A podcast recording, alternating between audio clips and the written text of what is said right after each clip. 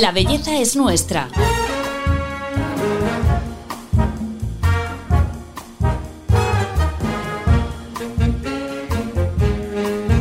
Un podcast de Telva. ¿Sabías que el 70% de las células de nuestro sistema inmune viven en el intestino? De su importancia en la salud en general y también en la de nuestra piel hablamos en el episodio de hoy.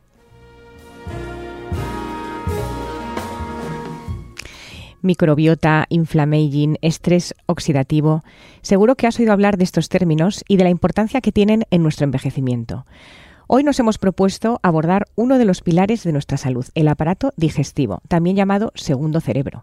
El porqué de este nombre nos lo va a explicar nuestra invitada de hoy, la doctora Pilar Esteban Delgado, médico especialista en aparato digestivo, nutrición clínica y profesora universitaria en la Universidad de Murcia. Pilar, bienvenida. Un placer Paloma, muchas gracias por darme voz en vuestro espacio. Bueno, gracias a ti. Bueno, vamos a empezar con, la primera pregunta, que ¿por qué se llama al intestino el segundo cerebro? Bueno, porque efectivamente eh, tiene un extensísimo entramado neurológico que es en, en, el término médico se conoce como el sistema nervioso entérico, que constituye una subdivisión del sistema nervioso autónomo y este se encuentra localizado dentro de las paredes del tubo digestivo en la, barrera intestinal, ¿de acuerdo?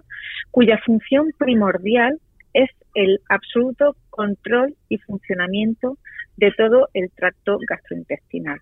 Y es que coordina acciones tan importantes pues como la absorción de los nutrientes, cuál es la secreción de fluidos, de eh, pancreáticos, ácido, que se tienen que segregar al tubo digestivo para que se pueda producir esta adecuada absorción de, los alimentos. También regula el flujo intestinal, el flujo sanguíneo eh, y sobre todo también la motilidad, cómo el tracto digestivo tiene que moverse por ejemplo, cuando comemos, pues tiene que empezar a lo que es el peristaltismo, la motilidad intestinal, para que ese contenido alimentario vaya propulsándose por el tracto digestivo o en periodos en el que no estamos comiendo, estamos, pues que esa motilidad esté enlentecida. ¿De acuerdo? Entonces, todas estas funciones están reguladas por estos plexos neuronales que se encuentran metidos dentro de la pared intestinal, entre una entre la capa submucosa y dentro de la capa muscular, y hay un intercambio de fibras nerviosas entre ambos plexos y coordinan todas estas funciones. Vale, eh, Pilar. Eh, la relación entre el aparato digestivo y la piel también es importante, ¿no? Efectivamente, porque es que la piel y la mucosa intestinal, el tracto digestivo, tienen, son muy similares fíjate que son los dos órganos de nuestro cuerpo que más están expuestos a todos los factores medioambientales.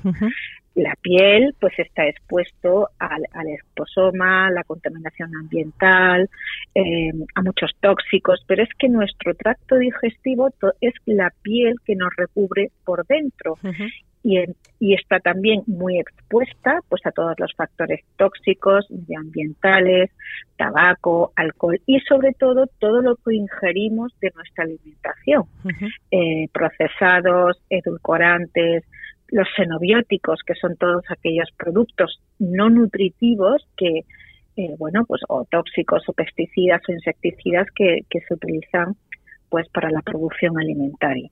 Por tanto, pues el intestino y la piel pues van a ser órganos similares en cuanto a estructura, están densamente vascularizados, están muy inervados por este, este entramado neurológico que hemos comentado y tienen unas funciones de inmunitarias y defensivas ante nuestro medio externo. Y son unos órganos, ambos, que tienen unas funciones inmunológicas y está muy integrado dentro de nuestro sistema, tanto inmunológico, metabólico y endocrino. Pilar, eh, ¿hay patologías eh, de la piel que tienen su origen en, el aparato digestivo? Sí, efectivamente. Muchos de los trastornos gastrointestinales pueden ir acompañados de manifestaciones cutáneas. Eh, por ejemplo, la dermatitis herpetiforme, que es la expresión de la enfermedad celíaca en la piel.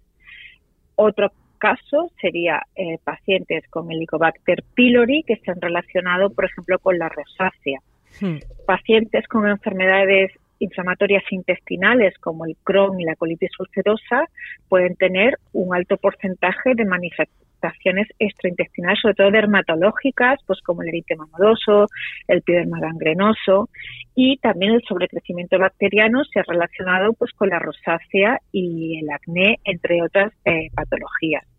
Y es que hay un nombre que es el eje intestino cerebro piel y es por este extensísima red neuronal que hemos hablado del sistema nervioso entérico, como está interaccionando con el sistema nervioso central a través del, nervio vago y como también la microbiota intestinal pues produce pues muchas eh, citoquinas proinflamatorias, hormonas y péptidos y neurotransmisores que van a tener un impacto en, en, la piel como en otros muchos órganos del, del, del cuerpo.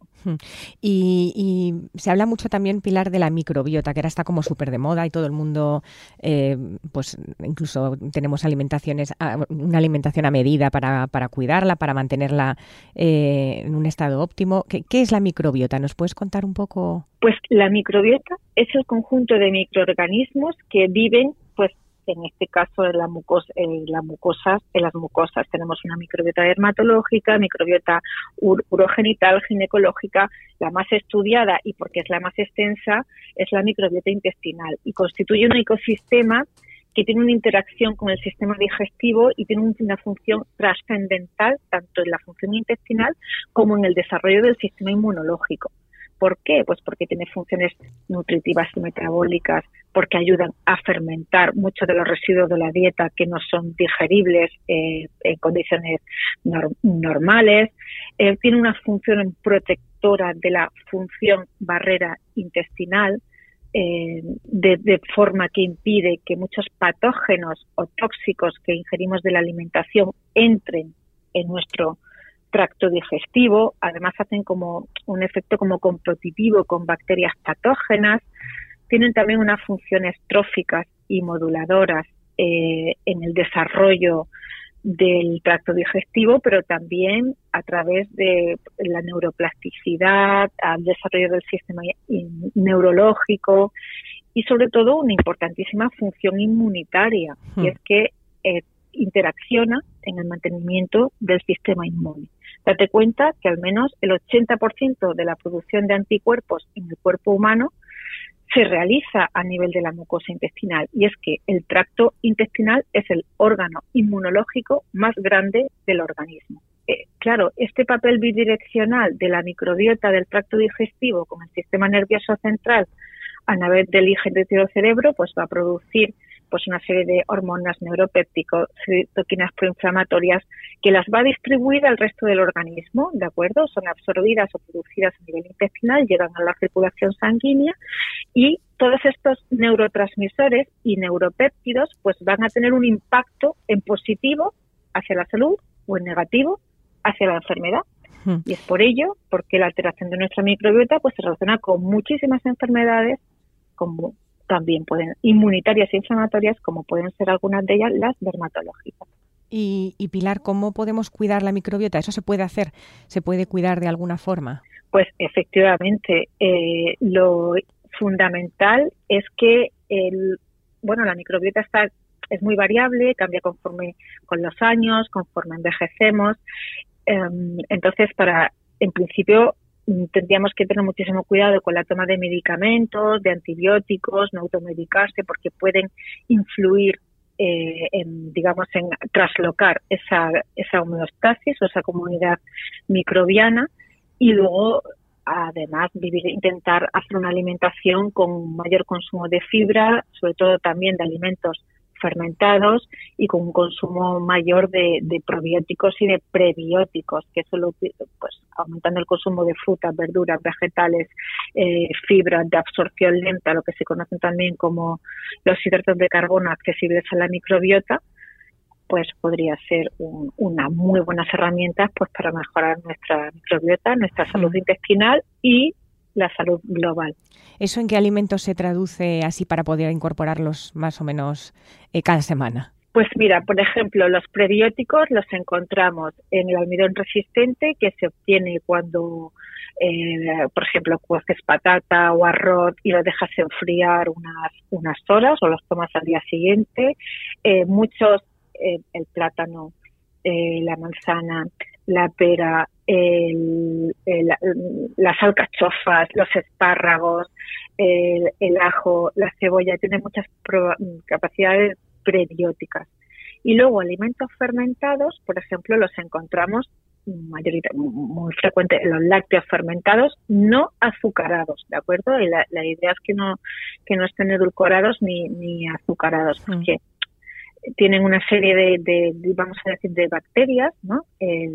Que lo que hacen es que ayudan a desdoblar los azúcares de, de los lácteos en este caso y serían pues mucho más fácilmente absorbibles el chucrut, muchos eh, eh, pepinillos encurtidos que han sido fermentados por la activación pues, de, de algunas cepas microbianas. ¿no? Hmm. Bueno, empezar, por ejemplo, siempre cuando comemos con, eh, con, con, alimentos fermentados o con una dieta o con un consumo de fibra, pues esto mm, nos va a mejorar el tránsito intestinal y va hmm. a disminuir también que absorbamos los una menor absorción de azúcares simples de la, de la dieta, lo cual pues un alimento con alto contenido en fibra pues sería deseable como primer como para empezar la, el aperitivo o la, o la comida. Bueno, eh, precisamente está el poder de la microbiota que, que, vamos a escuchar una historia sobre cómo se descubrió y, y, y ahora mismo la ciencia tiene puesto el foco en, en cómo trasplantarla. Los primeros pasos que se conocen de la microbiología datan del siglo XVII con los estudios de Anthony van Leeuwenhoek, que trataban sobre el descubrimiento de microorganismos a los que llamaba animalículos sin saber que se daba los primeros pasos en el descubrimiento de las bacterias. Ya en el siglo XXI se abrió la puerta al estudio del genoma humano y microbiano tanto avanzado que actualmente existe una estrategia de modulación de la microbiota con el uso de probióticos e incluso en trasplante de microbiota de pacientes sanos a pacientes con enfermedades. El fundamento teórico es que la restauración de una microbiota intestinal normal ayuda a la eliminación de una infección que ha aparecido por un trastorno previo en el sistema de defensa del organismo. Bueno, Pilar, qué curioso esto, ¿no? Sí, efectivamente, y es que en los últimos décadas, pues el desarrollo eh, de, la, de, todo el conocimiento científico sobre la microbiota intestinal y cómo se interacciona con la salud y la enfermedad es un campo eh, en pleno auge y muy probablemente el control de la microbiota eh, será una de las herramientas de la medicina personalizada del, futuro para tratar muchas enfermedades. Y también hay relación entre microbiota y salud mental, ¿verdad?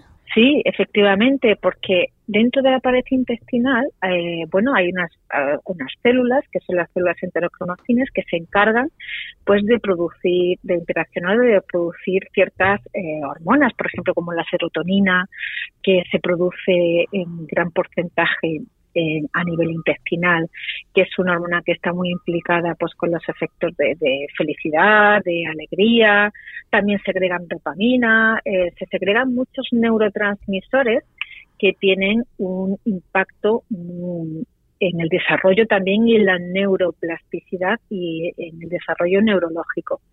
Digamos como que hay que un continuo feedback, ¿de acuerdo?, entre todas las hormonas y neuropéptidos que se producen a nivel intestinal estos son comunicados a través del nervio vago que llegan a nivel central, ¿de acuerdo?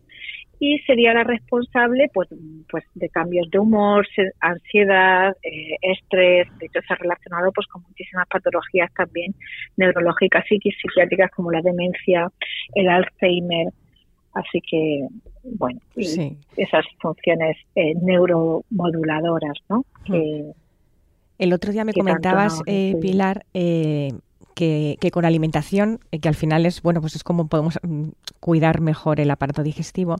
La alimentación industrial que tenemos ahora ha hecho incluso que aparezcan nuevas enfermedades que antes no existían. Efectivamente, de hecho, fíjate, las enfermedades inflamatorias intestinales, que se lo conocerán como la, colitis ulcerosa y la enfermedad de Crohn, pues son patologías relativamente frecuentes. A lo mejor datan del 1950, 60, se empezaron a descubrir o a, o a comunicar o a publicar los, los primeros casos. Y actualmente es una patología que está en aumento eh, con mayor prevalencia. De hecho, nosotros en nuestros hospitales pues tenemos unidades específicas para tratar pacientes con enfermedad inflamatoria intestinal.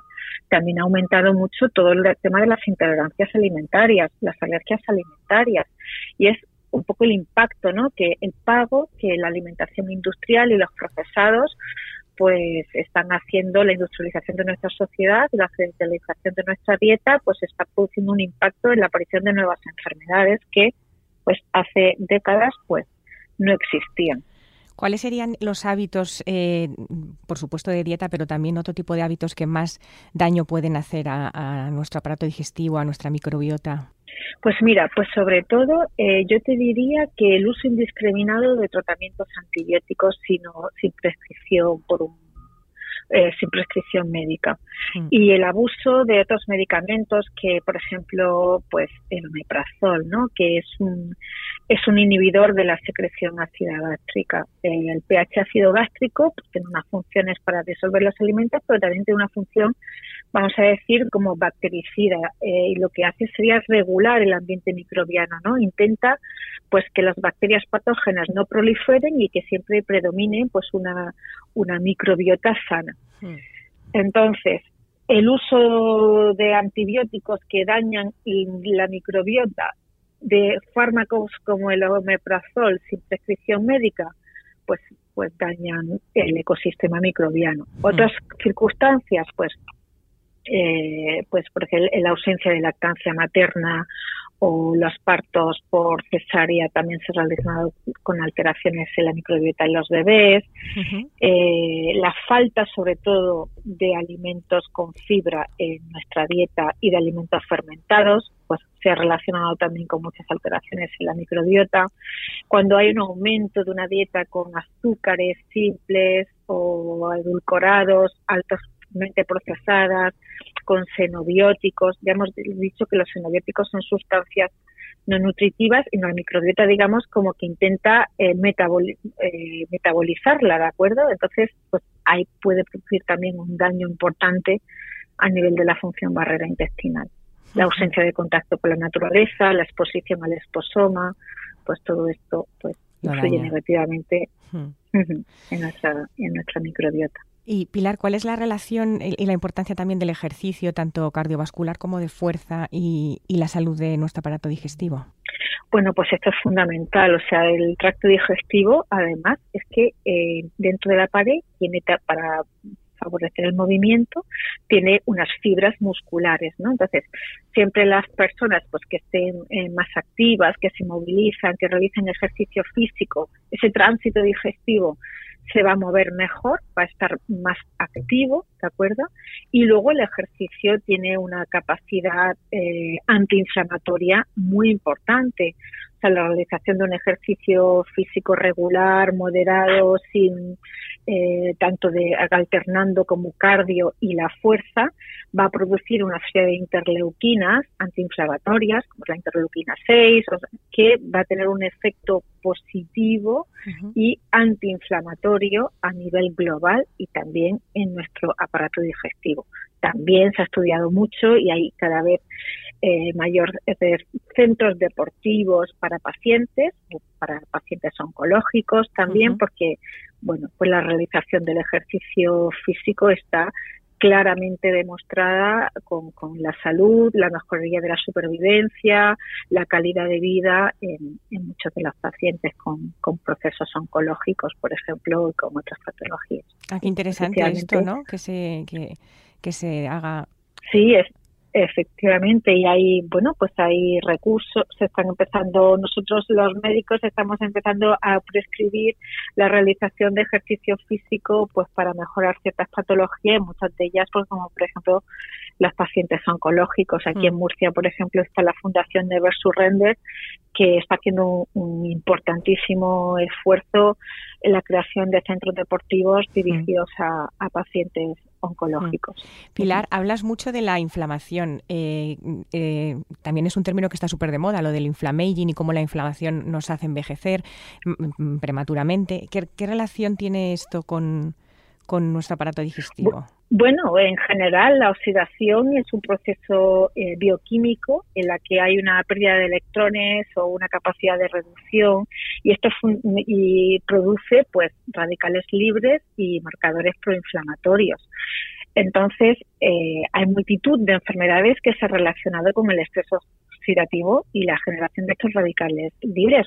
Toda la patología, por ejemplo, del envejecimiento, estamos hablando de enfermedades cardiovasculares, de enfermedades metabólicas, de enfermedades neurodegenerativas, también, por supuesto, en el envejecimiento de la piel, ¿no? de, esos signos de envejecimiento, pues que son, son los vemos más habitualmente en la piel porque es como nuestra carta de presentación, hmm. pero envejece la piel, pero también envejecemos por dentro. Y hay muchísimas enfermedades que están relacionadas con la edad, sobre todo pues las enfermedades eh, cardiovasculares, las enfermedades también metabólicas, eh, la esteatosis, el hígado graso, la esteatosis hepática, pues el síndrome metabólico, pues que está también muy relacionada con y el, aparato digestivo y el tracto gastrointestinal, pues está muy relacionado pues con, con con todo con, con todo el proceso de envejecimiento, hmm. ¿vale?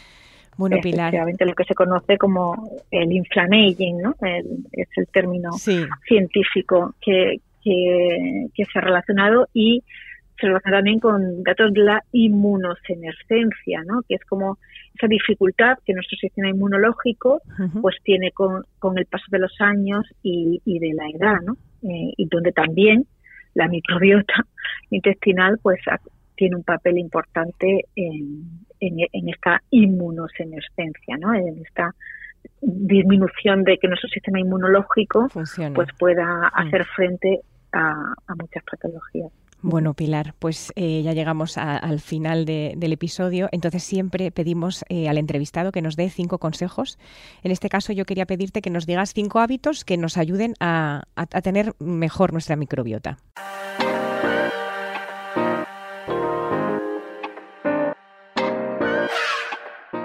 El primero, no te automediques. Haz un uso responsable de los tratamientos antibióticos siempre bajo prescripción médica. Disminuye el consumo de azúcares simples y de acción rápida. Aumenta el consumo de alimentos prebióticos y aumentando el consumo de fibra de la dieta. Aumenta también los alimentos fermentados y con eh, probióticos para que puedas mantener una mejor microbiota intestinal. Intenta estar más en contacto con la naturaleza y haz una actividad física regular y moderada adaptada a tu situación basal. Supongo que podría estar bastante cabreado con lo que me pasó, pero cuesta seguir enfadado cuando hay tanta belleza en el mundo.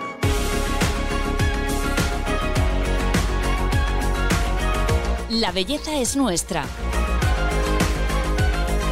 Un podcast de Telva. Bueno, hasta aquí el capítulo de hoy de La Belleza es Nuestra. Pilar, muchísimas gracias por, la entrevista y tomamos buena nota de todos los consejos que nos has dado. Muchísimas gracias a, ti, Paloma, y al equipo de, Telva por eh, permitirme esta ventana de oportunidad y hablar de la microbiota y del aparato digestivo al cual he dedicado pues mi formación y mi vida. Muchas gracias. Muchas gracias a ti, Pilar. Y a todos vosotros os agradecemos que nos escuchéis siempre y os esperamos en el próximo capítulo. Ya sabéis, la belleza es nuestra. Hasta pronto.